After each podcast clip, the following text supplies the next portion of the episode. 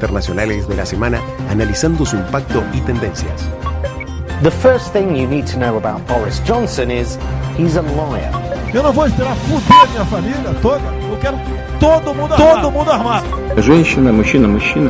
Мама – это мама. Отец – это отец. Y nos sentimos muy identificados con todo lo que fue de la revolución hasta el presente. Mr. Speaker, I want to apologize. He's not apologized. He's sorry because he's been caught. Y ayer Juan Domingo Biden I'm a friend of Sarah Connor. Argentina se convierte en puerta de entrada para que Rusia ingrese a América Latina de un modo más decidido. Operación en estudio, Nicolás Torchelli. I'll be back. Muy buenas tardes, ¿cómo están ustedes? Acá estamos en un viernes 2 de septiembre del año 2022. Conmigo se encuentra el señor, el profesor, el maestro Sergio Facundo Orozco, el tigre de los llanos de la historia, el tigre de la Patagonia, y Nicolás Torchelli en la cabina de control. ¿Cómo estás, Sergio? Sigo siendo el maestro, aunque ya no siga lo nuestro. ¿Sabes que Le estoy metiendo un poco de onda porque, no sé, van dos días, dos días de, de Más mes. que parezca un accidente, dijo. él. Nunca se me hizo tan largo un mes arrancando. No, habías elegido un tema para, para hoy, para terminar el programa. que Era medio hablaba- bajonero, porque hablando con un amigo, eh, Brian Williams, aprovecho a mandarle un saludo. Le me mandamos decía- un gran saludo al me- profesor Williams. Me decía, bueno, eh, ¿qué será de toda la gente que acompaña dentro de la política, pero se ve envuelta en la posición o en la, en la obligación de posicionarse políticamente alrededor de los sucesos que han ocurrido en los últimos días? Y se le ha venido a la, a la cabeza el tema de Green Day. Despiértame cuando septiembre se vaya. Van dos días y se hace, Se hace largo. se hace bravo, se hace áspero. Pero bueno. Mira, eh, te, te cuento justamente sobre eso. Eh, en el diario El País, Perdón, Bruno. sí. Fuimos noticia en todo el planeta. Y no sé Noticia si. número uno. E incluso no sé si estamos en otros planetas siendo noticia. Porque me asustó ver los portales, por ejemplo, de, de Inglaterra, de Francia, el diario El País, que es el único, el único que. el primero que uno revisa, porque obviamente está en español, ¿no? Es de España. Y somos noticias, pero varios artículos, no solamente uno Sí, anecdótico. y el de la BBC estamos en primer lugar, por ejemplo, y en la Deutsche Welle también. El atentado contra Cristina Kirchner, dice el país, lleva al límite la polarización política argentina. Así lo ven. Ese es el, el título. La polarización ya viene de antes. Obviamente es un proceso político que lleva un poco más de una década. ¿sí? Incluso se puede decir de los últimos 20 años. Es el proceso en el cual más se ha visto profundizado este, esta cuestión. Ahí estamos escuchando Green Day. Green Day. Una canción que era mío bajonera. La escuchábamos de adolescentes. Por lo menos yo cuando iba al polimodal. O sea que cualquier canción para vos que no es heavy metal es bajonera. No, yo no escucho heavy metal. El ¿eh? folk romántico es bajonero. Y más o menos. Más o menos. Así que Pero bueno. Eh, Hablemos de lo inevitable, hablemos de esto que pasó. Pero Yo creo que primero, antes que nada, para calmar los ánimos, tenemos que pensar en eh, todas las aristas que puede llegar a tener un hecho así, eh, que va a ingresar en la historia seguramente. La historia es hoy, me decía recién una colega acá que trabaja en la radio, y eh, esto va a quedar para la historia. Pero lo que no sabemos es cómo va a quedar para la historia, ¿no? Porque tenemos un hecho de violencia política inusitada, una persona gatilló dos veces en la cara de Cristina Fernández de Kirchner eh, y le corresponde a la justicia saber realmente de qué se trata. No se sabe si es un lobo solitario, no se sabe si es una persona mentalmente inestable, no se sabe si tiene motivaciones políticas, en realidad no se sabe nada, Perdón. pero se especula mucho. Son las 4 y 5 de la tarde. Sí, las 4 y 5 de la tarde. ¿Todavía no se ha esclarecido nada de todo esto? No, no, no se ha esclarecido nada porque vos tenés trascendidos, eh, la justicia tiene sus tiempos, pero lo que tenés eh, de forma inmediata son posiciones políticas. Entonces, eso es eh, como mínimo, y lo vamos a decir, estamos sentados en la mesa a izquierda y derecha de Nicolás Torchelli, la izquierda y la derecha nacional. ¿Yo sería la izquierda? Eh, depende del lugar. A porque ver, ayer te vos- trataron. Va, todos nosotros. Nos No, dijeron no, que éramos bolsonaristas. bolsonarista. Bueno, no se sabe. Vos sí sos de izquierda, Sergio. Contame cómo lo ves. Yo lo veo como obviamente un caso de polarización política, pero lo que estoy viendo es que este proceso que, va, este, este hecho que ocurrió ayer, eh, un poco vino a como a simplificar los dos bandos y e incluso ha, ha, llevado a personas o actores sociales a justamente posicionarse ante este hecho, cosa que por ahí uno estaba medio indefinido, tenía sospechas o por ahí podía apoyar una causa, no, pero no lo hacía abiertamente. Lamentablemente, lo que ocurrió ayer llevó a diferentes planos del campo social justamente a posicionarse y obviamente en el, en el día de hoy hay una movilización, hay movilizaciones por todo el país eh, a favor de la figura de Cristina Fernández de Kirchner y a su vez repudiando el eh, posible atentado que haya sufrido ayer. Todavía digo posible porque todavía la justicia... No, atentado eh, yo eh, me consta que sí. fue, no sabemos qué tipo claro, ¿qué de tipo? atentado, porque eso lo va a determinar la justicia. Exactamente, a eso, a eso, voy eh, puntualmente, perdón si me expresé mal. Pero bueno, la cuestión es esta. Vemos que la sociedad se está posicionando alrededor de una lucha política, o una lucha de facciones dentro de, una, de un grupo dominante, una clase dominante. Acá lo que se tiene que ver justamente es esto, ¿no? ¿Qué estamos defendiendo cuando vamos a participar? ¿Cuáles son los, las ideas, las plataformas que plantea cada grupo? ¿Sí? Y a su vez, ¿cuál va a ser el posible desenlace desde, de esta espiral, que obviamente está cargada de violencia, y que en mi visión, mi humilde visión, creo que va a ir acrecentándose aún más. ¿sí? Entonces, ¿Por qué crees? Y porque lo que muestra en cada grupo, y también ahí intervienen diferentes eh, actores o sectores, por ejemplo, tenemos a a la sociedad en su conjunto, tenemos a algunos sectores económicos importantes, también tenemos a los medios de comunicación y la responsabilidad de los periodistas al comunicar eh, sus, sus noticias y sus opiniones, cosa que yo ayer estuve esta tarde escuchando.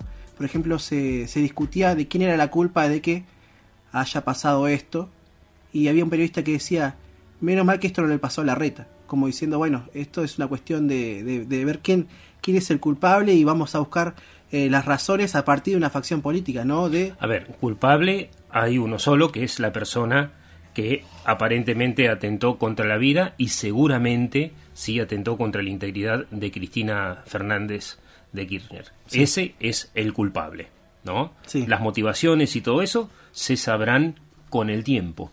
El tema es el grado de responsabilidades que envuelve este hecho, ¿no? Esa pelea que se dio en esa esquina de Recoleta, esa pelea permanente, simbólica, que yo veo que tanto de un lado como de otro, y esto es importante decir, hoy no está Ulises, eh, lamentablemente no, no pudo venir, eh, la intención era, era, que venga, Ulises es psiquiatra, recordamos a nuestra audiencia, el tema de lo que es la polarización política, la radicalización y el fanatismo. ¿no? En relación a eso último que decís, y a cómo las personas se identifican también dentro del espectro político, eh, nosotros estamos en cierta forma envueltos en una dinámica que si te pones a pensar, los problemas, sobre todo de la mayoría de la población o de la clase trabajadora, son diferentes. ¿sí? Son los problemas económicos y los problemas de la creciente pobreza y todo eso. ¿Qué pasa? Uno se pelea muchas veces por algún actor político, por algún representante político, pero cuando uno ve el entramado económico que hay detrás, muchas veces va a encontrar de que son socios. Entonces entramos en una dinámica de pelea, de lucha, hasta incluso de pelea familiar, voy a lo más básico, peleas familiares, pelea entre compañeros de trabajo, peleas entre amigos, en los cuales estamos participando de una dinámica que no es la nuestra en última instancia. ¿Y cuál es el sentido? O sea, ¿cuál es el sentido de, pelearse en esto? Acá yo creo que cuando hablamos de radicalización política, en cualquiera de los aspectos que se estén dando en la sociedad, siempre es una mala palabra, siempre es un atentado contra la democracia. El fanatismo de ninguno de los bandos lleva a nada bueno excepto, y esto lo demuestra la historia, la eliminación física del otro.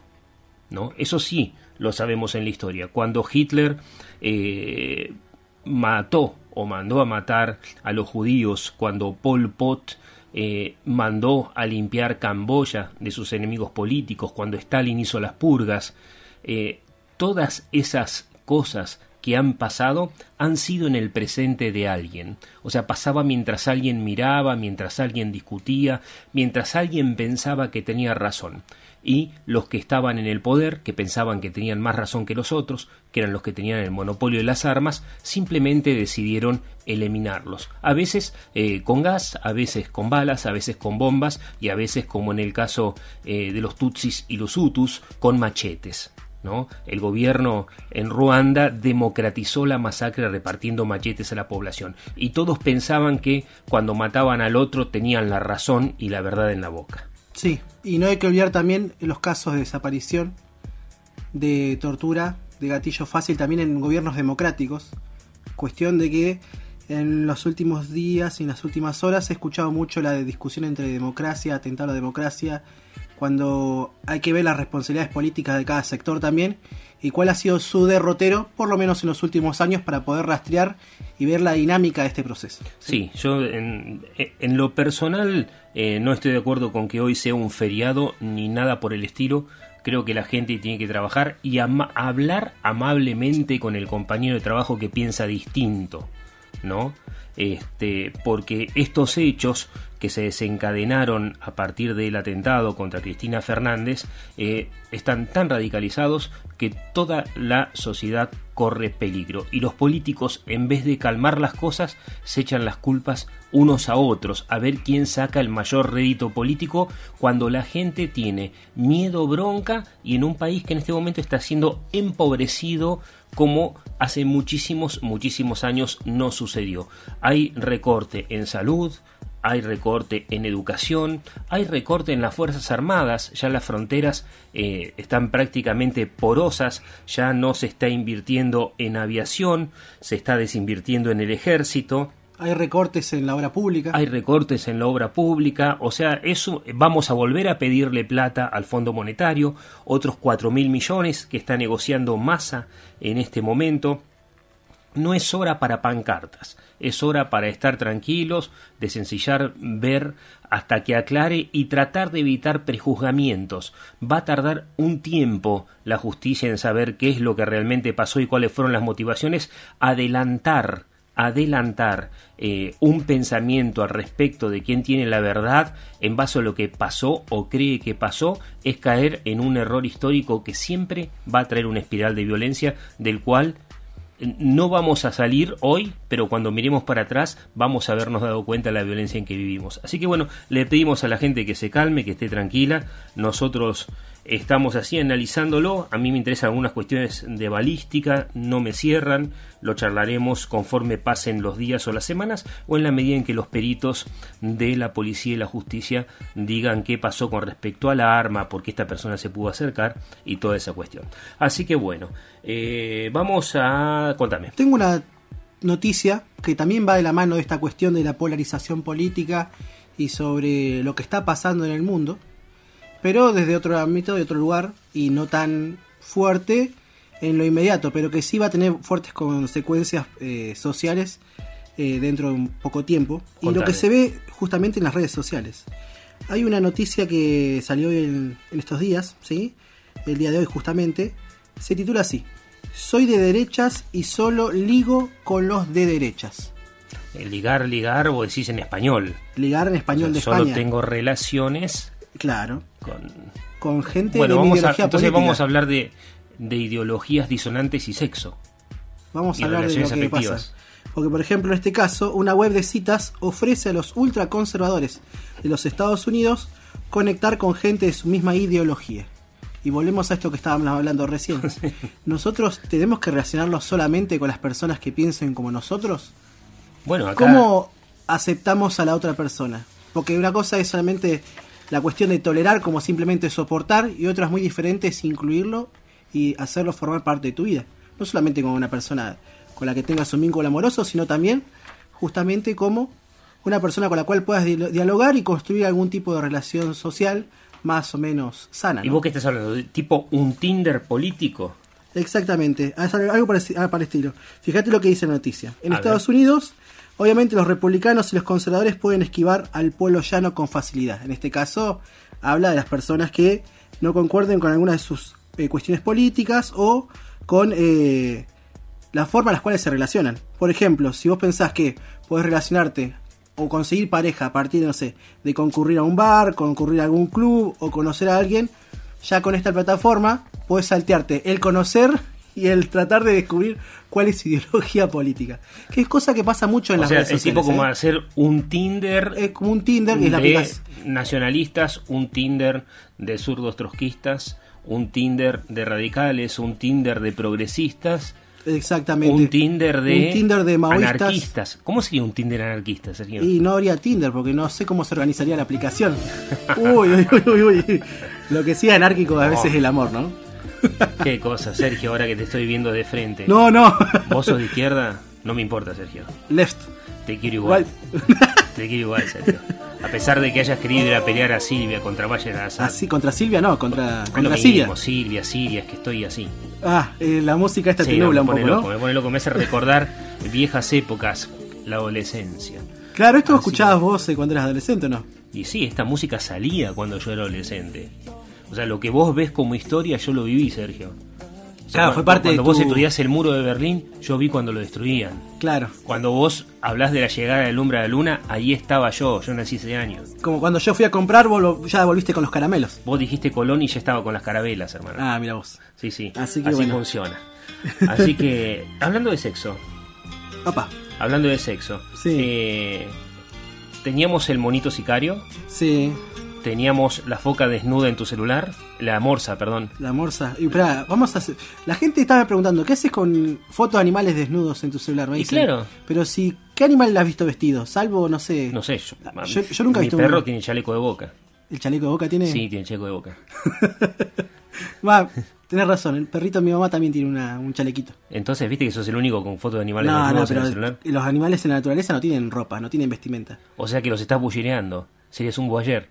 No, no digas eso. No digas Estás viendo eso. animales La gente va a pensar que soy un degenerado y cuando veo... No.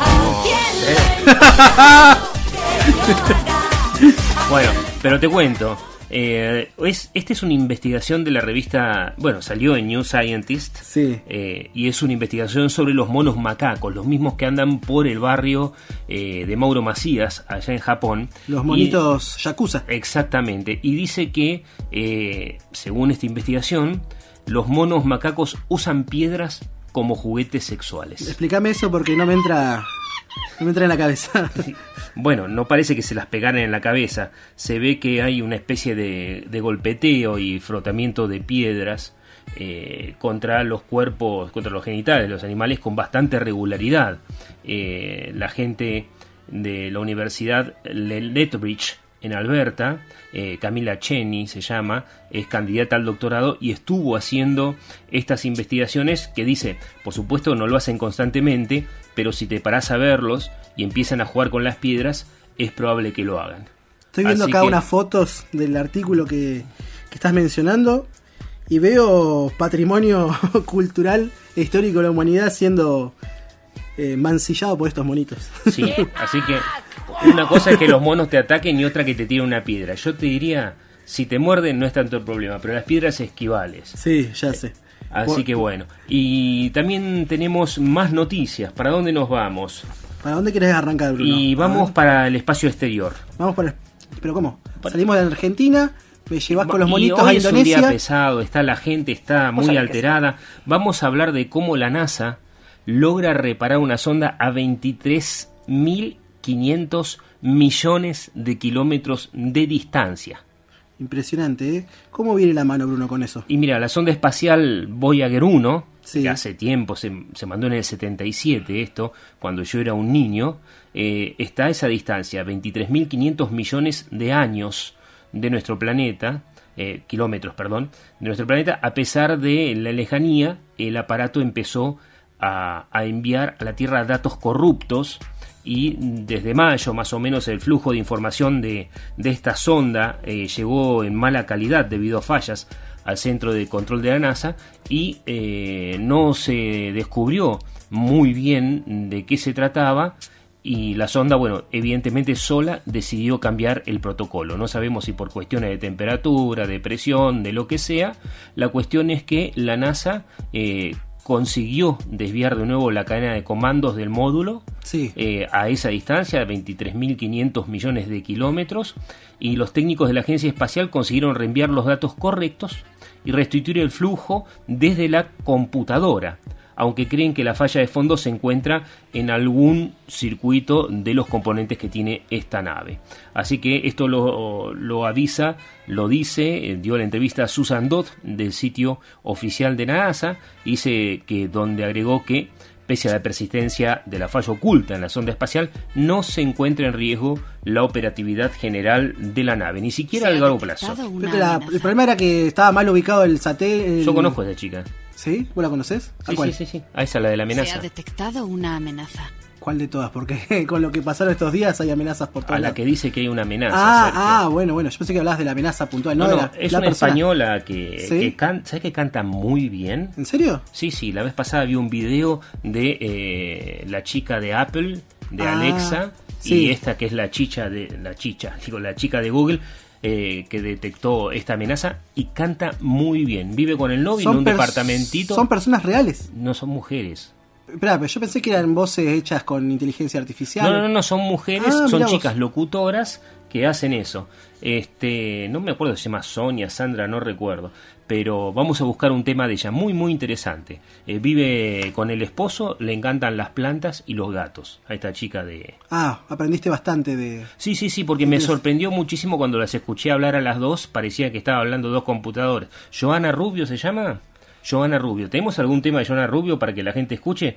Sé que hay un tema muy, muy bueno. eh, es medio yaceado, muy, muy interesante. Una voz impresionante. Pero bueno. Pero bueno. Excelente esa noticia de la NASA. Es como básicamente se le rompió el GPS al. Exactamente. Eh, así que bueno, tenemos...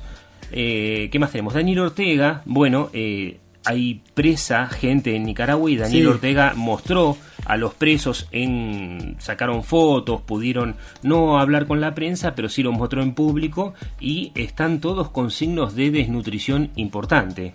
Bueno, acá el artículo nos dice que la difusión de las imágenes se produce después de que los familiares denunciaran que las raciones de comida, eh, la tenida prisión del chipote, fueron recortadas hasta extremos incompatibles con la vida.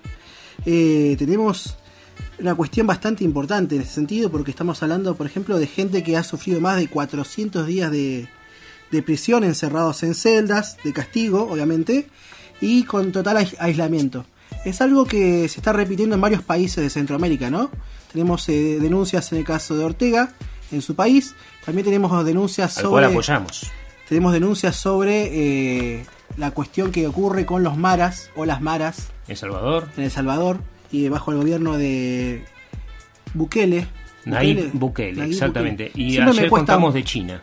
de China también estuvieron hablando con Ulises Sí. eh, sobre diferentes casos en los cuales estamos viendo que se violan los derechos humanos de personal que puede ser eh, culpable o no de crímenes, pero obviamente en un contexto de encierro o en un contexto en el cual han sido apresados, también obviamente tienen sus derechos, ¿no? Mira, ayer yo le pasé el informe completo de la ONU, eh, de la comisionada de derechos humanos, la alta comisionada de derechos humanos, que es Michelle Bachelet, 48 hojas tiene el informe, se lo pasé Ulises, así que mañana sábado, mañana tenemos el programa, tenemos un especial de 17, 15 horas a 19. Vamos a hablar de civilización y barbaries. Y te cuento. Te cuento. Una señora, una madre, 38 años. Esto es una mala noticia para los veganos. ¿Por qué? ¿Qué pasó? Porque recibió perpetua una madre vegana que dejó de morir de hambre a su hijo. ¿Cómo 30 hace? Y ¿Cómo hace sí, esto, porque esta señora tenía una dieta vegana muy, muy estricta y le dio de comer lo que ella consideraba vegano al nene. Y el nene falleció. Eh, entonces, esto generó todo un problema. Esto fue en la localidad de Cape Coral. Eh, Sheila O'Reilly, O'Leary, perdón, fue condenada este lunes a pasar el resto de su vida en prisión tras haber sido hallada culpable, ahora, en junio, de seis cargos, entre ellos asesinato en primer grado por la muerte de uno de sus hijos. Según el parte policial, esta mujer llamó al teléfono al 911 en septiembre del 19, después de darse cuenta que su hijo no respiraba, y para cuando los sanitaristas arribaron a la vivienda, eh, encontraron sin vida al nene que teniendo 18 meses de edad pesaba solo 6 kilos, 8 kilos, perdón, y tenía el tamaño de un bebé de 7 meses.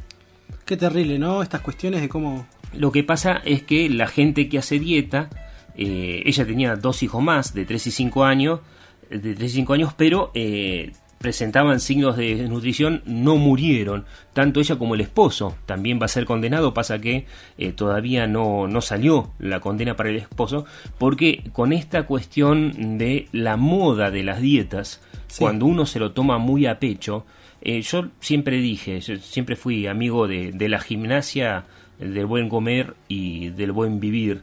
Y siempre digo, si vos vas a hacer dieta, tenés que ir a un nutricionista primero y a un médico también porque el hombre nació omnívoro. De hecho, nosotros somos por tradición carroñeros. Sí, sí. Es más, nuestra evolución como especie se debe al consumo justamente de la carroña de los animales muertos que dejaban otros, otras especies y la ingesta de grasas que justamente permitieron el desarrollo de nuestro cerebro. Bueno, esa es una condición humana que lleva millones de años. Eh, si vos ves ya la época de los Astropithecus afarensis, 3 millones de años, 3 millones y medio de años antes que nosotros, eh, como éramos débiles, el ser humano era débil racialmente hablando, y ahora sí como raza comparado con primates superiores, que ellos gorilas, chimpancés, que son primates superiores, la ventaja de ellos era que estaban bien adaptados al entorno. Nosotros como no nos adaptamos, como nos echaron por débiles y nos tuvimos que ir a, vivir a las sabanas, nosotros comíamos la carroña que los animales dejaban. Después, de a poco, con los años, fuimos desarrollando no solamente la inteligencia necesaria para sobrevivir, sino también características físicas. Por ejemplo, el hombre perdió la cola hace no mucho tiempo. El hombre tenía rabo igual que el mono. Además se ha achicado la mandíbula han eh, desaparecido dientes. Exacto, y además obviamente hemos empezado a perder un poco también lo que es el pelo, a, a perder ciertas partes que son también de, algunos órganos, que justamente llevan a, este grado de evolución. Sumado a esto, también se empiezan a dar los lazos cooperativos para poder justamente acceder a este recurso que es la proteína animal. Exacto, y eh, una vez que domesticamos las plantas y los animales, unos 10.000 años antes de Cristo aproximadamente ya estaba dada esa simbiosis, el hombre eh, es absolutamente omnívoro. Son millones y millones de años de historia en la cual necesitaba la proteína de la carne. Y en caso de que algunas personas dicen, bueno, por cuestiones que yo, éticas o por cuestiones inclusive de digestión, me hago eh, vegano. Tenemos un vegano nosotros en nuestro equipo, pero eh, nuestro vegano... ¿Un vegano? Eh, yo tengo un invierno. Un, bueno, por favor, desalojalo, Nico. Este, a los tiros, por favor. Mal, mal. No, pero es importante porque eh, cuando vos dejás de consumir ciertas cosas tenés que reemplazarlas. Por ejemplo, cosas básicas. Decía, a vez pasada hablaba de la vitamina D, Ulises, eh, el tema del ácido fólico, importantísimo sobre todo para las mujeres porque afecta muchísimo la gestación. Entonces vos tenés que, si haces una dieta de estas características, vegana, vegetariana, lo que sea, tenés que consumir de algún otro lado eh, las proteínas. Tenés que equilibrar. exactamente, y se equilibra con mucha cantidad, no con una ración simplemente. Es más, eh, yo he seguido estudios sobre eh, la cuestión del desarrollo de la agricultura y cómo impacta eso en la conformación de los huesos. Sergio, me voy a ver una peli, no te escucho más. ¿No me escuchas más? No. Déjame terminar la idea, por lo menos. No, no, sé, termina la idea. Dale, termina. La termino. Eh, la agricultura ha tenido un impacto negativo en la composición ósea de los seres humanos. Te adoro, Sergio. No, pero seguís romántico. Nos vamos, buen fin de semana. Mañana 17.15 nos encontramos.